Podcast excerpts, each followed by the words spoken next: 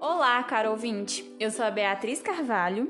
Eu sou a Julie Stephanie. E no episódio de hoje vamos abordar um tema muito importante: o Parkinson. Isso mesmo. E para falarmos sobre o Parkinson, trouxemos uma convidada muito especial e especialista no assunto, a fisioterapeuta, mestre e doutora em ciências da reabilitação, Raquel Lana. E para iniciarmos, gostaríamos que você se apresentasse, Raquel. Fale um pouco para nós sobre a sua formação. Olá pessoal, então eu sou a Raquel, sou professora aqui na Faculdade de Ciências Médicas desde 2018, fiz meu mestrado e doutorado em Parkinson lá na UFMG e trabalho aqui com pacientes com essa patologia, além de outras doenças neurológicas.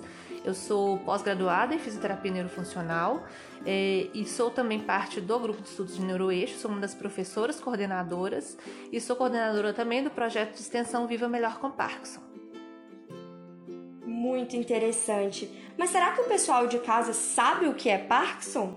Bom, o Parkinson é definido como um distúrbio neurológico progressivo, caracterizado pela degeneração dos neurônios, ou seja, a perda de neurônios, mais especificamente da parte negra do cérebro.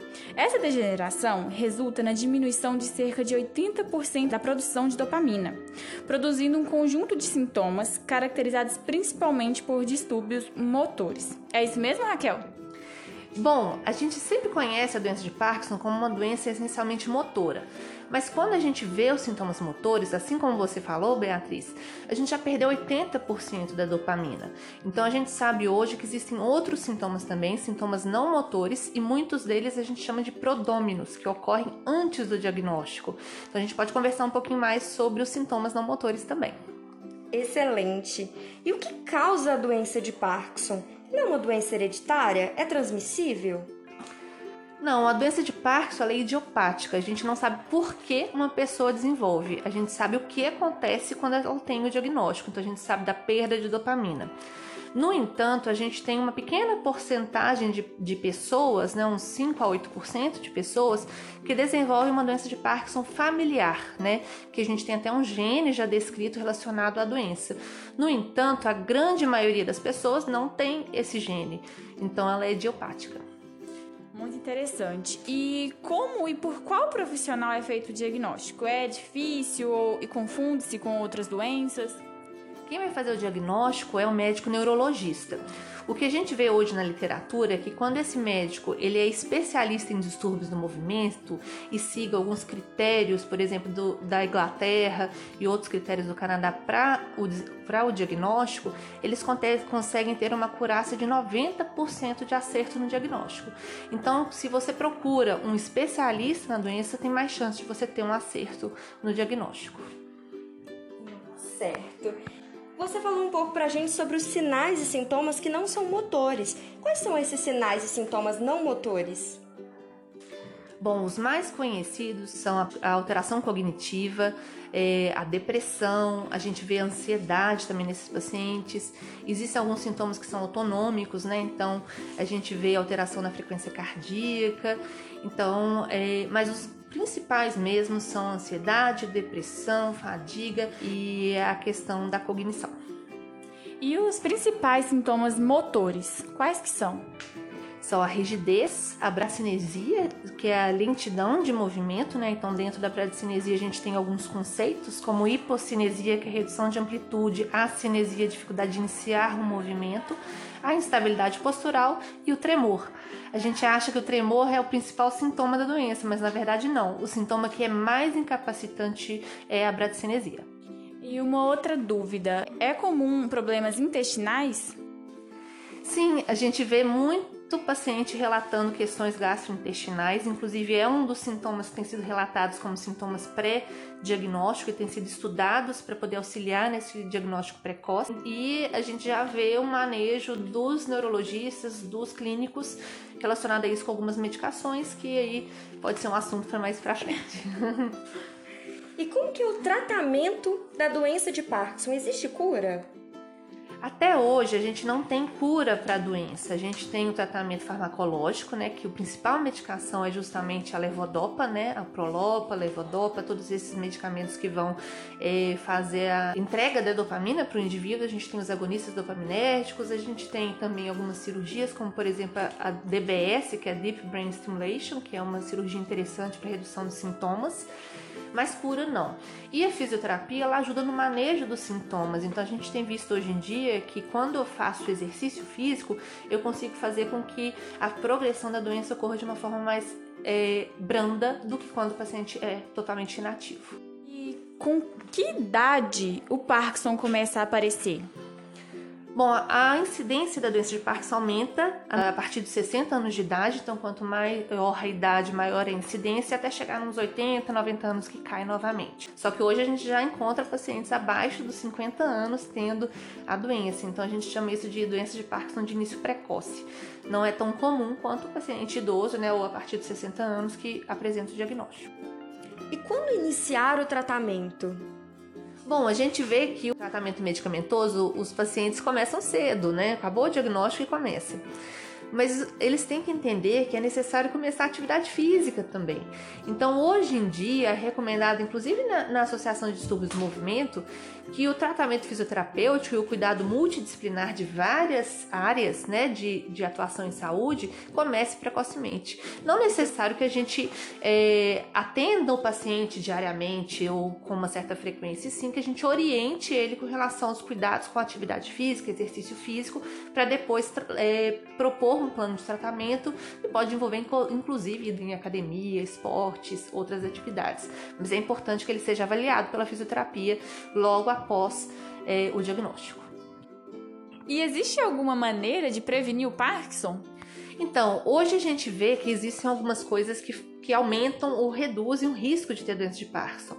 É, algumas são não muito ortodoxas, como por exemplo cafeína, é, tabaco e tal, que não é a questão, mas a atividade física tem sido mostrada como uma, um redutor de fator de risco para apresentar doença de Parkinson, né? Mas esses são estudos é, que demonstram, por exemplo, uma redução de 5%, poucos por cento do risco de ter a doença, né? Mas como todas as outras doenças neurológicas, eu recomendo que quanto mais ativo você for, menor a chance de você ter. Excelente. Falando em atividade física, a atividade física e a alimentação saudável melhoram a qualidade de vida dos pacientes com Parkinson? Não, com certeza. Isso é bem evidente na literatura, é evidente nos relatos dos pacientes, né? Então, a alimentação é importante. Hoje a gente já sabe, por exemplo, que uma alimentação com muita proteína para esse paciente interfere até na degradação da medicação e a atividade física ajuda para que esses pacientes mantenham sua capacidade física. A gente sabe que o paciente com Parkinson ele tende a ser menos ativo do que uma pessoa da mesma idade que não tem a doença e quando o grupo é menos ativo, ele apresenta muito mais mais sintomas do que um grupo de pacientes com Parkinson que é ativo. Então é muito importante fazer atividade física. Muito legal. E agora uma dúvida muito comum, que é qual a diferença entre parkinsonismo e a doença de Parkinson? Bom, na verdade, a doença de Parkinson é um dos tipos de parkinsonismo, né? O parkinsonismo é uma síndrome que, que é caracterizada por alguns sintomas, como a lentidão, a rigidez, o tremor. Então, a doença de Parkinson é uma dessas doenças, né? É, além da doença de Parkinson, a gente tem outras, outros parkinsonismos, né, como por exemplo a paralisia no supranuclear progressiva, a atrofia de múltiplos sistemas. A gente tem pessoas que podem ter é, parkinsonismo vascular por vários micros AVEs isquêmicos. Então, se o paciente tem um conjunto de sintomas que envolvem esses sintomas motores, que eu já falei anteriormente, ele pode sim ser classificado como um tipo de parkinsonismo. Mas isso é um diagnóstico muito mais complexo e depende de alguns fatores, como resposta à levodopa, né? E a, e a grande maioria dos pacientes que têm esses sintomas, na realidade, apresentam doença de Parkinson. 70% dos parkinsonismos acabam sendo a doença de Parkinson mesmo. A diferença, então, está no tratamento? Sim, o tratamento é diferente, né? A gente tem muito mais evidência para tratamento da doença de Parkinson para dos parkinsonismos. E a maioria dos parkinsonismos, eles são mais rápidos, eles evoluem mais rápido e eles não respondem tão bem à levodopa, que é a principal medicação para a doença de Parkinson. Então, acaba sendo diferente o tratamento. E para finalizar, Raquel, a gente gostaria de saber como que a enfermagem atua na doença de Parkinson. Bom, então como eu falei antes, no manejo da doença de Parkinson é muito importante uma equipe interdisciplinar, multidisciplinar. E a enfermagem ela é importante para auxiliar é, a família nos cuidados do dia a dia do paciente. Então, saber lidar com os manejos da, da medicação, das atividades de vida diária desse paciente e nas fases mais avançadas, a gente vê que a ação da enfermagem entra com muito mais intensidade, porque o paciente precisa de muitas adaptações da sua rotina diária e precisa de muito mais auxílio para suas suas atividades e acaba tendo um pouquinho mais de atuação.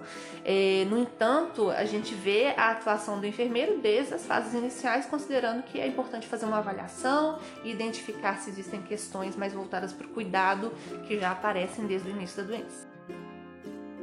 Portanto, atenção enfermeiros. Se durante o exame físico, durante a anamnese, vocês detectarem alguns dos sintomas motores ou não motores, principalmente o sintoma de lentidão dos movimentos, é muito importante encaminhar para um neurologista o paciente. Muito obrigada, Raquel. Gostaríamos muito de te agradecer pela sua presença e por esclarecer as nossas dúvidas referentes ao tema importante de Parkinson. Foi um prazer ter você aqui conosco no Suspeitas. Então, eu que agradeço então esse momento. É, a doença de Parkinson a gente vê que tem aumentado o número de pessoas no mundo e as pessoas ainda não têm muita noção do que é necessário fazer com a doença, principalmente nas fases iniciais. Então, eu gostaria de convidar todo mundo a conhecer o nosso projeto, que é o Vivo Melhor com Parkinson, aqui da faculdade. Ele está no Instagram, então é fácil o acesso às atividades. E por coincidência, a gente tem aqui a Beatriz, que faz parte do projeto, né? Então, é muito obrigada pelo espaço espero que tenham gostado do conteúdo. Isso mesmo, pessoal. O projeto é maravilhoso. Eu sou a Beatriz, né? Tô nele. É incrível e convido vocês a seguirem o Instagram, que é Viva Melhor com Parkinson. E não podemos esquecer de agradecer você, caro ouvinte, que ficou aqui com a gente até o final. E aproveitando, não se esqueçam de compartilhar esse podcast com seus amigos e familiares. Muito obrigada e até o próximo episódio aqui no Suspeitas. Esse podcast foi produzido por Agnes Fernanda, Ana Carolina Starling, Ana Caroline Maia, Beatriz Carvalho, Bruna Marcelli, Elisama Rodrigues, Júlia Pinheiro, Júlia Stephanie e Rebeca Caroline com a orientação da professora Juliana.